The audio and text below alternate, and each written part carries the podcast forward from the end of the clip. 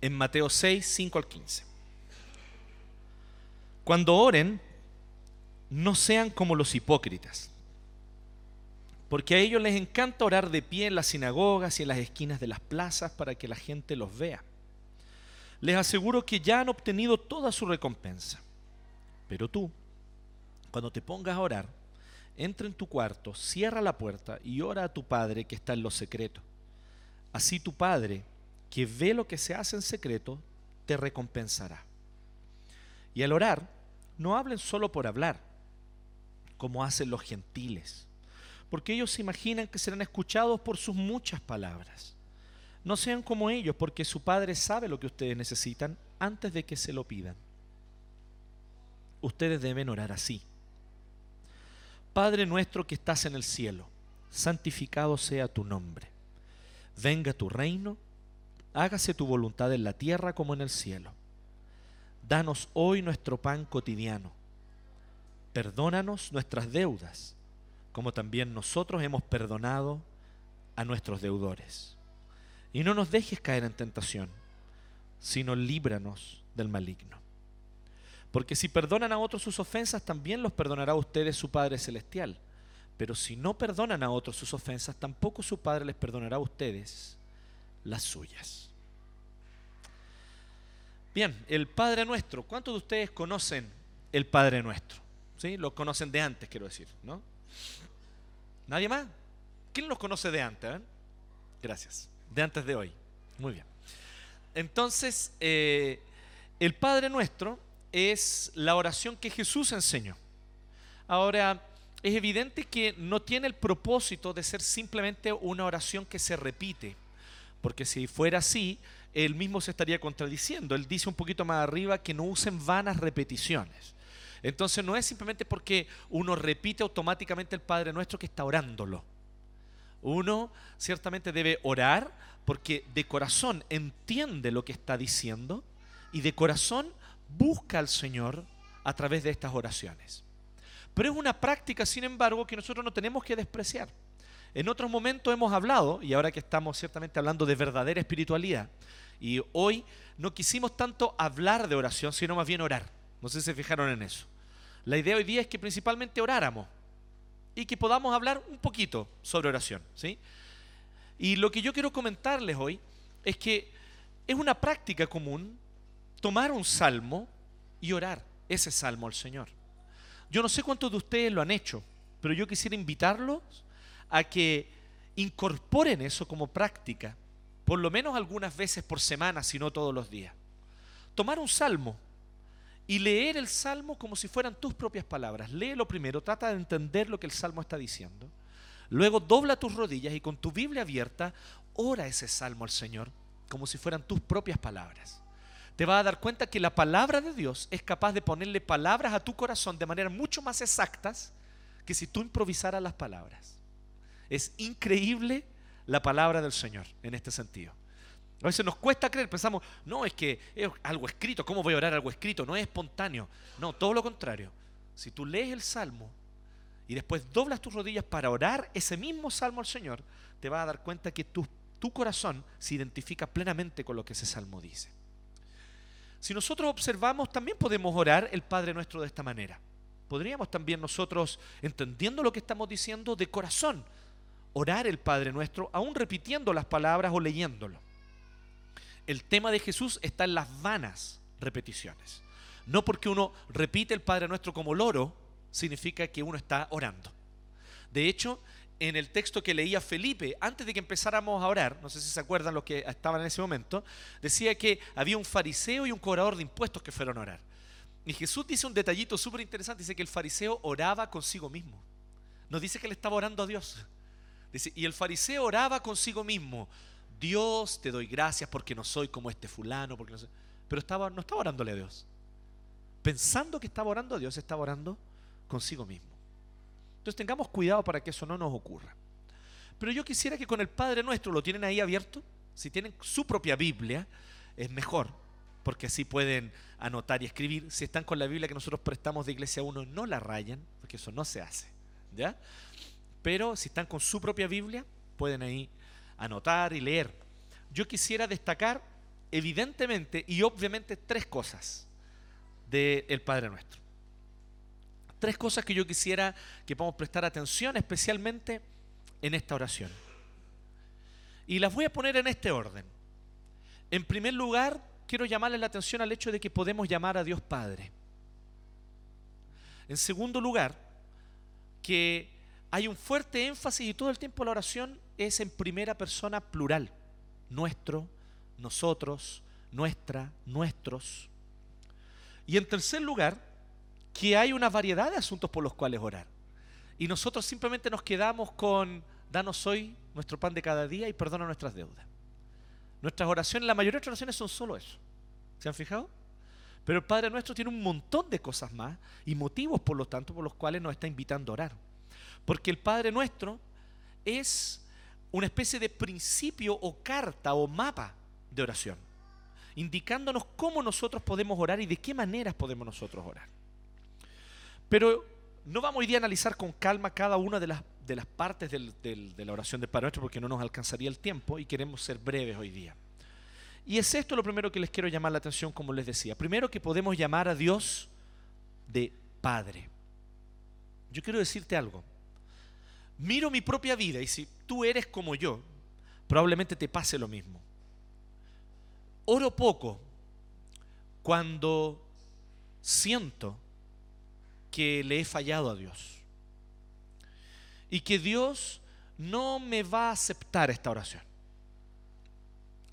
Oro poco cuando me doy cuenta que mi espiritualidad ha sido pobre, que no he estado buscando obedecerle, que no he estado leyendo su palabra como debiera, o tratando de obedecer sus mandamientos, que incluso en algunos momentos he despreciado algunos mandamientos de Dios y en ese momento no siento que quisiera orar. Me siento lejos de Dios y no quiero orar. ¿Le ha pasado eso? Es interesante que eso tiene que ver con la lógica con la cual ni siquiera nuestra mente, nuestro corazón funciona. Nosotros pensamos que Dios nos va a escuchar en la medida en la que nosotros hemos ganado méritos para que Él nos escuche. Esa es la demostración de que vivimos y tendemos a vivir por la lógica de salvación por obras, no por la lógica de salvación por gracia.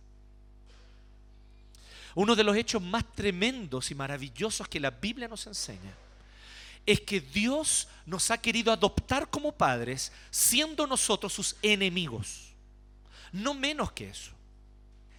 La tendencia de nuestro corazón jamás fue buscar a Dios. Tú nunca le buscaste primero, fue Él quien te buscó. Cuando tú lo único que querías era despreciarlo y dejarlo de lado y no pescarlo y no recurrir a Él. Él corrió a tu camino y se encontró contigo. ¿No es esa la verdad del Evangelio? Y la verdad del Evangelio no es solo para los que están empezando su carrera cristiana, no es solamente una linda predicación para decirle a los perdidos para que ellos vengan y se conviertan, que está bien, hay que hacer eso. Pero la verdad del Evangelio es el pan nuestro de cada día, si vamos a tomar lo que dice el Padre nuestro. La verdad del Evangelio debe ser como el pan para nosotros, donde cada día nosotros nos alimentemos con esta verdad, que Dios es nuestro Padre, no porque nosotros hayamos hecho méritos para ganarnos el lugar de hijos, sino porque Él nos amó a pesar de que nuestra tendencia y nuestra naturaleza es ser sus enemigos, alejarnos de Él, desobedecer sus mandamientos, no hacerle caso, volverle la espalda e incluso escupirle el rostro. Pero Dios insiste en su amor, porque el amor con que nos amó nos dice el profeta Jeremías, es un amor eterno. No condicionado a cómo yo me he portado esta semana. No condicionado a cómo lo hice este día. No condicionado a si en este día de verdad obedecí sus mandamientos. Probablemente este día fui un fracaso como hijo. Y Él me sigue llamando de hijo. La vida de oración se fundamenta y los que tienen vida de oración y los creyentes que tienen vida de oración, ¿sabes en qué basan su vida de oración? No en que ellos son espirituales y por eso oran, sino en que sienten la necesidad y saben que la gracia de Dios está siempre disponible. Por eso recurren a la oración. Amigos, deshagámonos de las mitologías evangélicas, de que las personas de oración son personas especialmente alejadas del pecado y por eso son personas de oración. Es más bien al revés. Es más bien al revés es porque ellos saben que no son suficientemente fuertes contra el pecado, que acuden a los brazos del Padre lo más rápido posible. Acuden a los pies del Señor porque dicen, yo soy débil, el pecado es más fuerte que yo, la tentación de Satanás es peor de lo que yo puedo resistir, Satanás es más astuto que yo y corro a los brazos de Cristo porque no tengo a dónde más huir. Los que más oran no son los fuertes, son los débiles, porque la oración no es el privilegio de los fuertes. La oración es la necesidad de los débiles, de personas que saben que en su carácter no dan el ancho, de personas que saben que el título Hijo de Dios les queda grande, pero aún así el Padre los llama de hijos. Entonces, la vida de oración, en la verdadera espiritualidad, la vida de oración se basa, se fundamenta, comienza y recorre todo el camino y termina, o sea, todo el tiempo está empapado de esta verdad del Evangelio. Somos sus hijos porque Él nos adoptó por gracia. Él nos escucha no porque nuestras oraciones son lindas y bien hechas, no porque nuestras oraciones son salmodias exclusivas, no porque nuestras oraciones están dichas de la manera como debieran decirse una oración, porque así aprendí con los puritanos a orar. No es eso lo que hace que Dios escuche tu oración. Lo que hace que Dios escuche tu oración es su gracia. Es la sangre derramada de su Hijo Jesucristo, que no solo cubrió todos tus pecados presentes, pasados y futuros, sino que también te ha hecho y te ha declarado justo delante del tribunal de Dios. Ante el trono del Señor, tú ya no eres un condenado a muerte y al infierno, aunque por tus méritos debieras haber sido, pero ya no lo eres más. Ante el trono de Dios estás cubierto de Jesucristo y Él te ve como hijo amado. Y cuando Él te mira, Él dice, este es mi hijo amado, en quien yo siento gran placer. Porque tú estás cubierto de Cristo cuando te presentas ante el Señor. Quienes viven vidas de oración son aquellos que se basan y se fundamentan en la gracia. Por eso, las personas que piensan que deben agradar a Dios con sus obras, que primero tengo que encontrarme bien para entonces orar, porque si no, ¿cómo voy a orar? ¿Con qué cara voy a orar si ni siquiera me porto bien? Las personas que piensan esa lógica, que somos todos nosotros en nuestro estado natural, pero las personas que insisten en pensar de esa manera, que debo portarme bien para que como resultado Dios me ame, tienden a no tener vidas de oración. O sus vidas de oración son como una penitencia. ¿Se acuerdan de Caradima? Ese es su castigo, usted va a orar. No es un castigo orar. Y a veces hay padres que le dicen eso a su hijo, ¿no? Castigado, anda a orar a tu pieza. Obviamente el niño va a identificar que la oración es algo muy penca, muy mala onda, muy laborioso, es una penitencia y un castigo. Nosotros debemos aprender que la oración no es en absoluto nada de eso.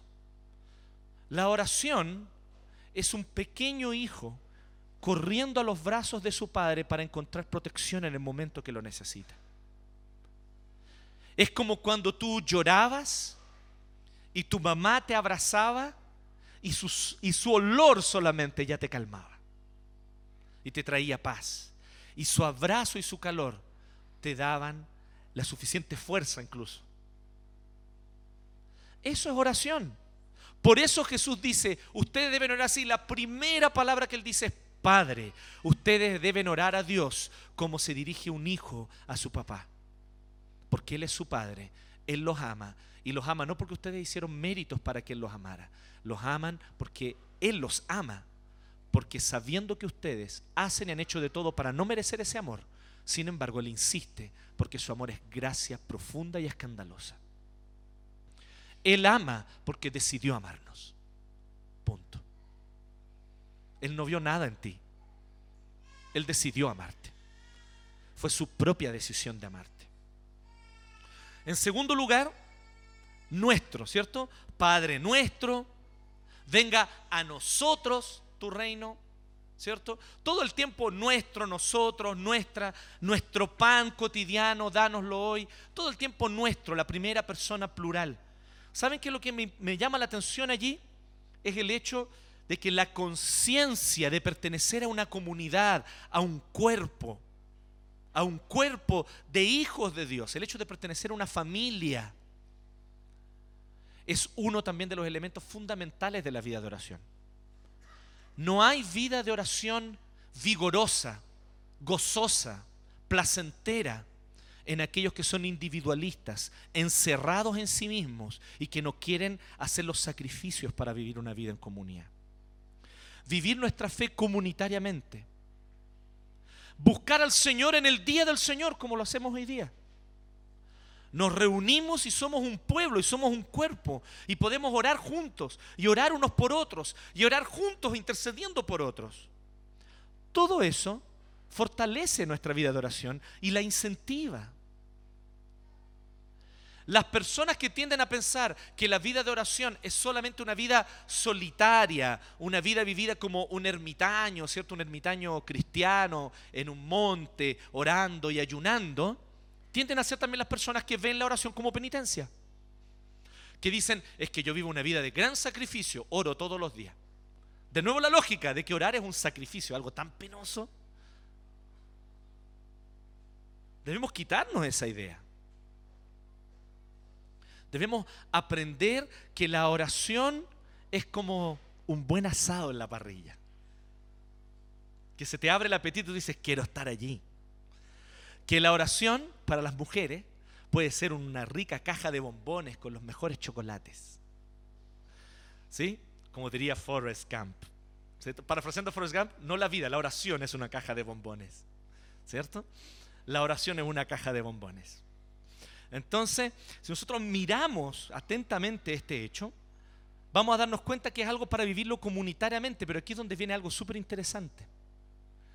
Que quienes viven una vida de fe comunitaria, tienden a no desanimar tanto en su vida de oración.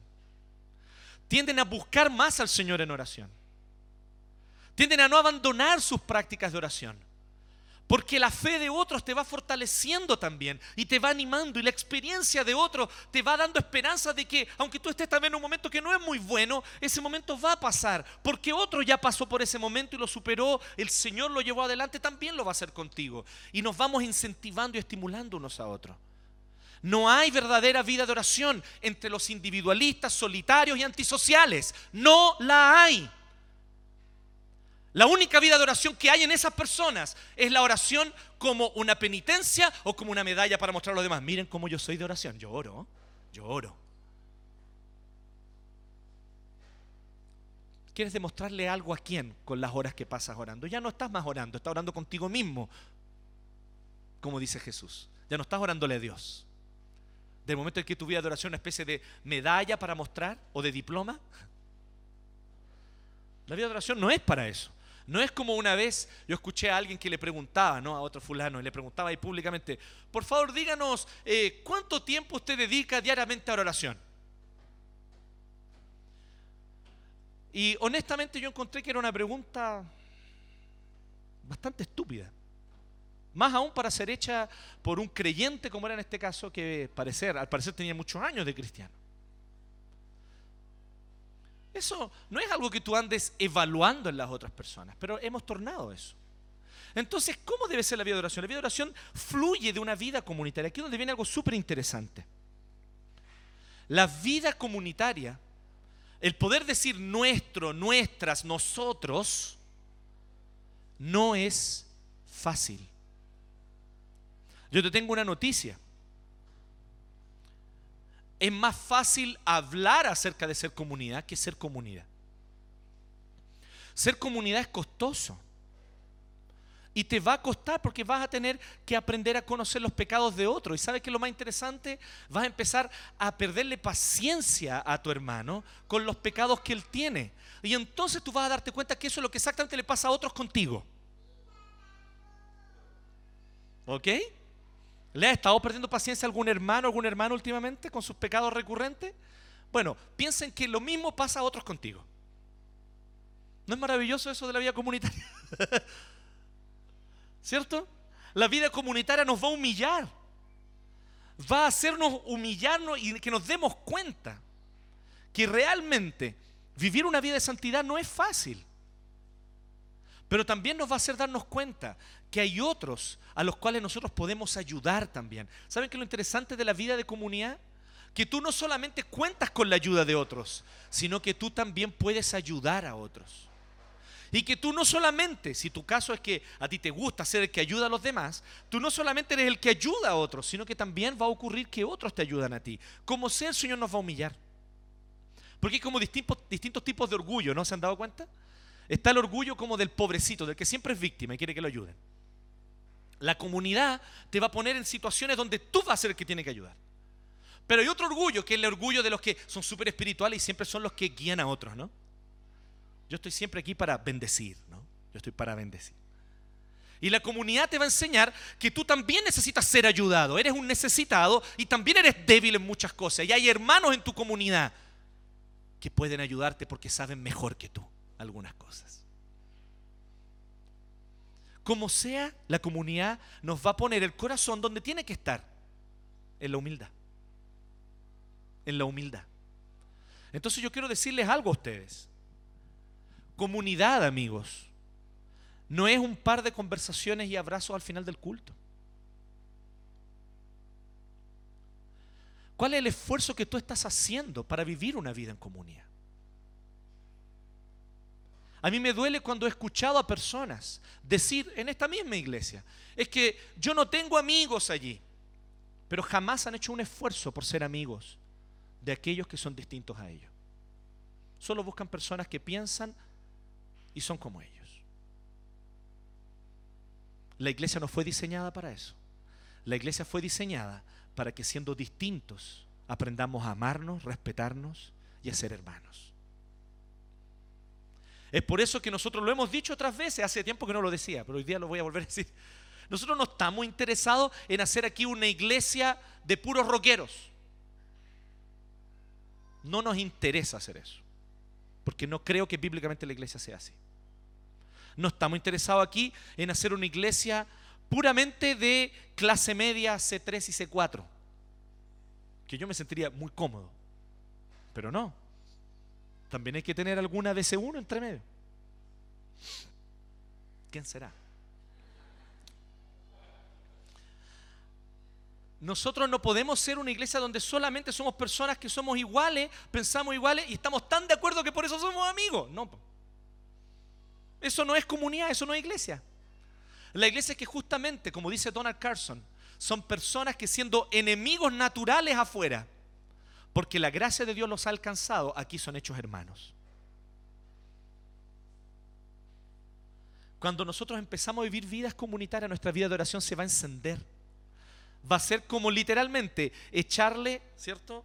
Eh, siguiendo las instrucciones de Antonio, que nunca vamos a olvidar eso, alcohol de quemar a la parrilla. ¿Cierto? Cuando Antonio, nosotros hacíamos el medio atado, que la botellita, que el papel de diario. Y llegó Antonio, echó alcohol de quemar, prendió la cuestión, ya esperé un rato, se va a prender esa cuestión.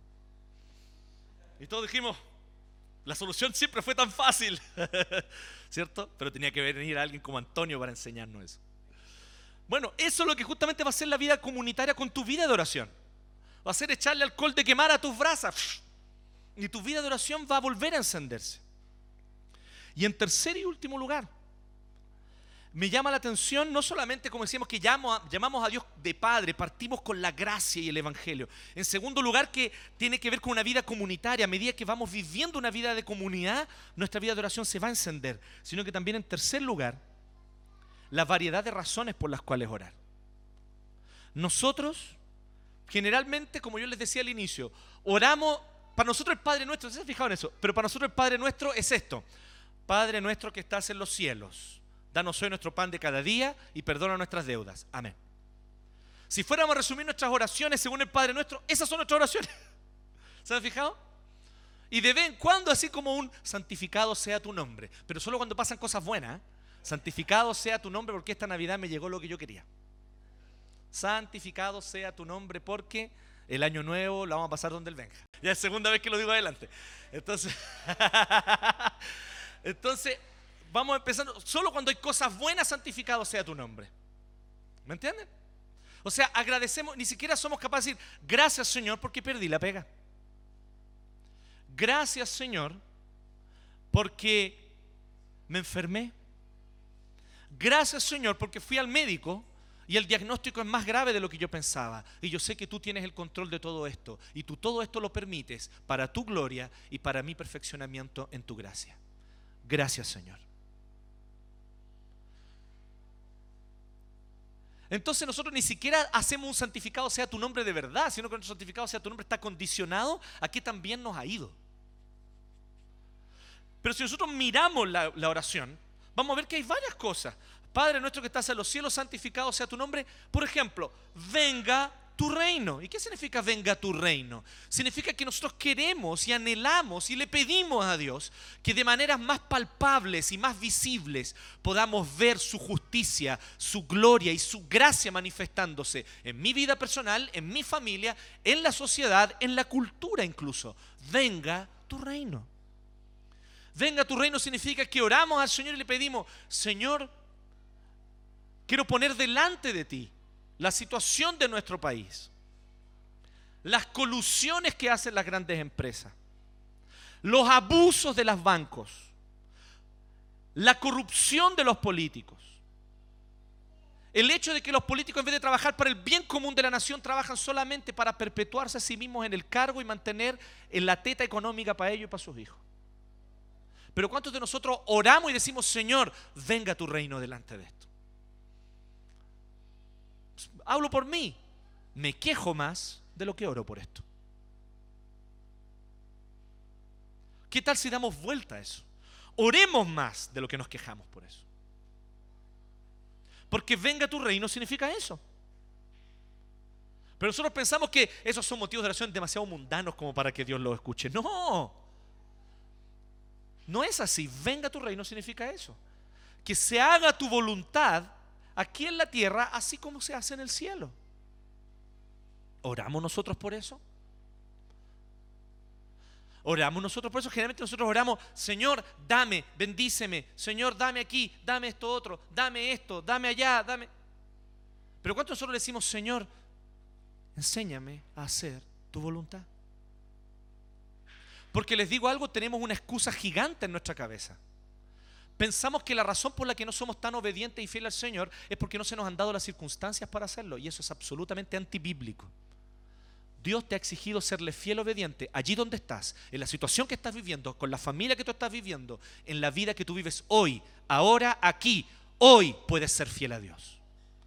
Hoy Dios te llama a serle fiel. No cuando tengas más dinero, no cuando estés en otro trabajo, no cuando vivas en otro barrio, no cuando tu casa no sea como es, no cuando tu familia sea diferente, no cuando Dios cambia a tu esposo, no cuando Dios cambia a tu esposa, no cuando Dios cambia a tus hijos, no cuando Dios cambia a tus padres. Hoy, ahora, aquí, hágase tu voluntad. Señor, quiero hacer tu voluntad porque sé que puedo hacerla si tu espíritu me empodera para eso. Si tú no estás convencido de eso, amigo, lee tu Biblia. Tienes un serio problema doctrinal y teológico. Hoy puedes vivir la voluntad de Dios si el Espíritu te llena de su poder para hacerlo. No necesitas tener un mejor sueldo para vivir la voluntad de Dios. No necesitas vivir en otra casa para hacer la voluntad de Dios. No necesitas vivir en otro barrio para hacer la voluntad de Dios. No necesitas tener otra familia. Hoy, aquí, ahora, en tu trabajo, con tu familia, este es el momento. Ahora es la hora. Vive para el Señor vive para su gloria.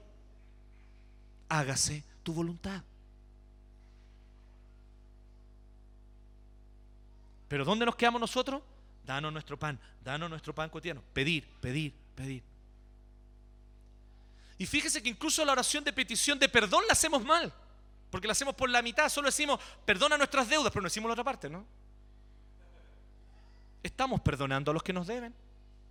Dios no te está diciendo que disculpe. ¿Ustedes saben la diferencia entre una disculpa y un perdón? Yo se los quiero decir aquí. Dios no nos invita a disculpar.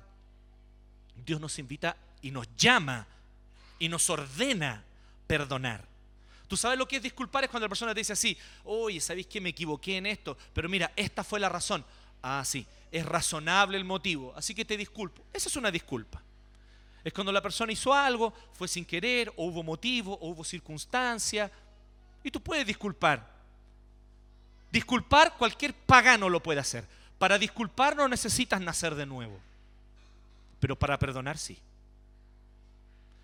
Porque perdonar es cuando no hay excusa. La persona lo hizo con maldad, la persona quiso hacerte daño y la persona pecó contra ti sin excusas. Y tú dices, yo te perdono. Eso fue lo que Cristo hizo contigo. Me gustaría tal vez, mi, carnalidad le gustaría que no fuera así. Pero la Biblia es súper clara. Perdónense unos a otros como Cristo, como Dios los perdonó a ustedes en Cristo. Y fue justamente así, ¿o no? No hay excusas, no hay razones, no hay justificativas. Dios te perdonó lo que nadie debería perdonarte jamás. ¿Es así o no? Perdona a tu hermano. Perdona al que vive contigo. Perdona hoy a tus padres. Perdona a tu padre. Perdona a tu mamá. Perdona a tu esposo. Perdona a tu esposa. Perdona, no te estoy diciendo que los disculpes, te estoy diciendo perdona. No te lo estoy diciendo yo, te lo dice la palabra del Señor además. ¿Se fijan la cantidad de oraciones que hay?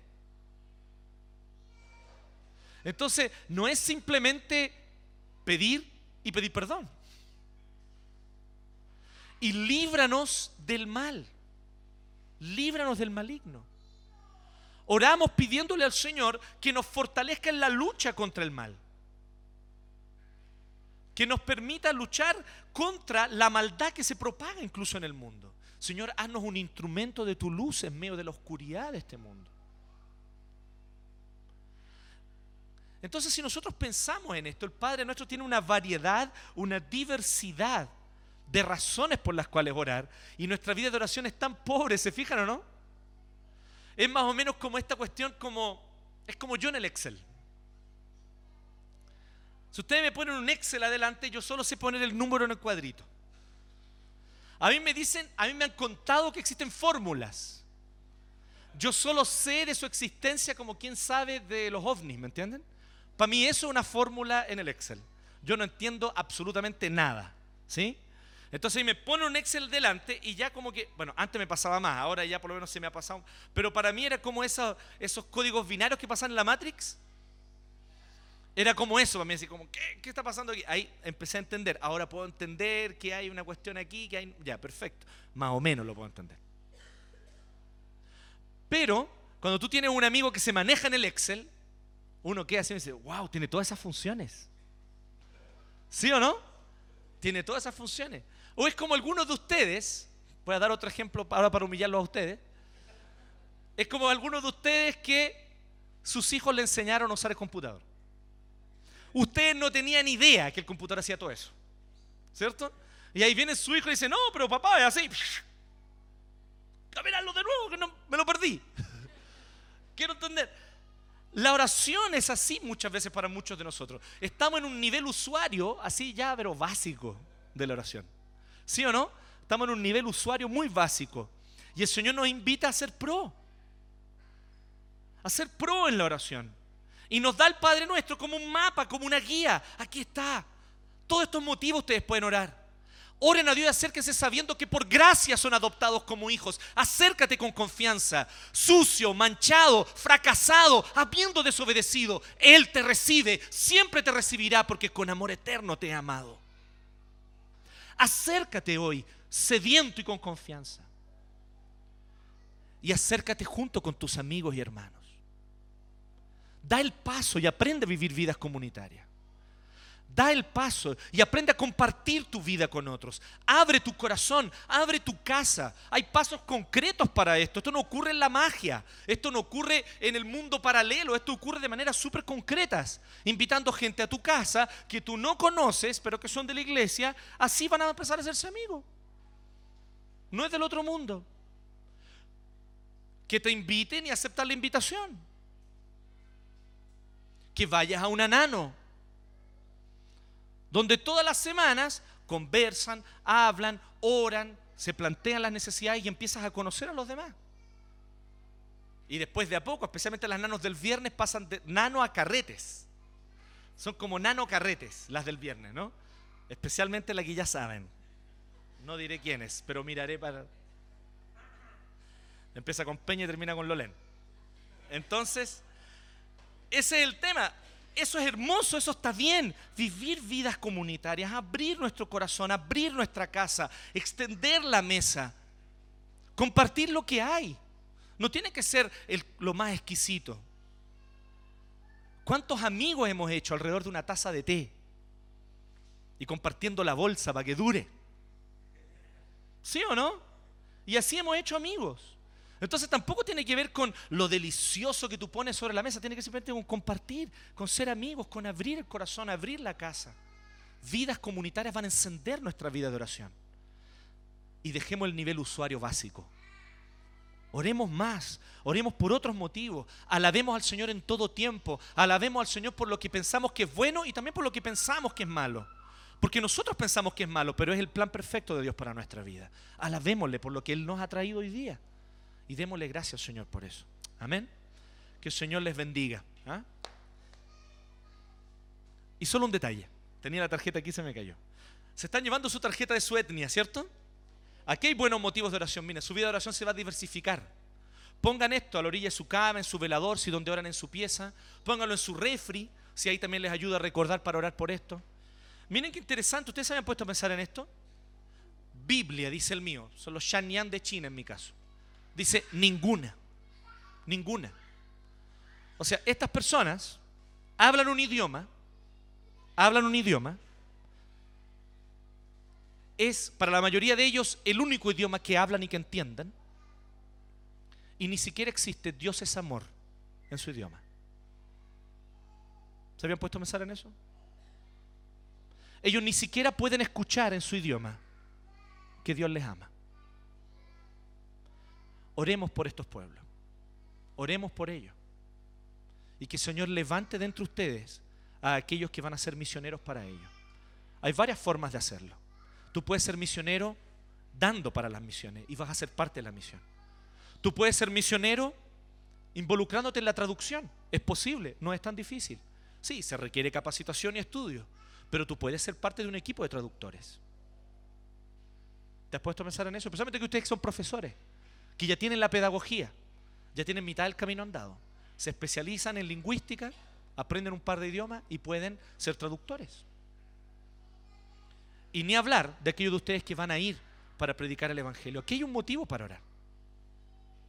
Aquí hay un motivo importantísimo para orar. El Señor va a encender nuestras vidas de oración si dejamos de orar como narcisos. Por mí, por yo, por lo que yo quiero, por lo que necesito, por lo que me falta y perdóname. Basta de eso. Hagamos oraciones de verdad. Dejemos el narcisismo. Y empecemos a orar por el mundo, por los perdidos, por los que necesitan de Cristo, por aquellos que están lejos de Él. Y aprendamos a perdonar, porque ya estamos en otra etapa ya, ya no estamos más para solamente pedir perdón. Aprendamos también nosotros a perdonar. ¿Bien? Ahora sí, oremos. Gracias te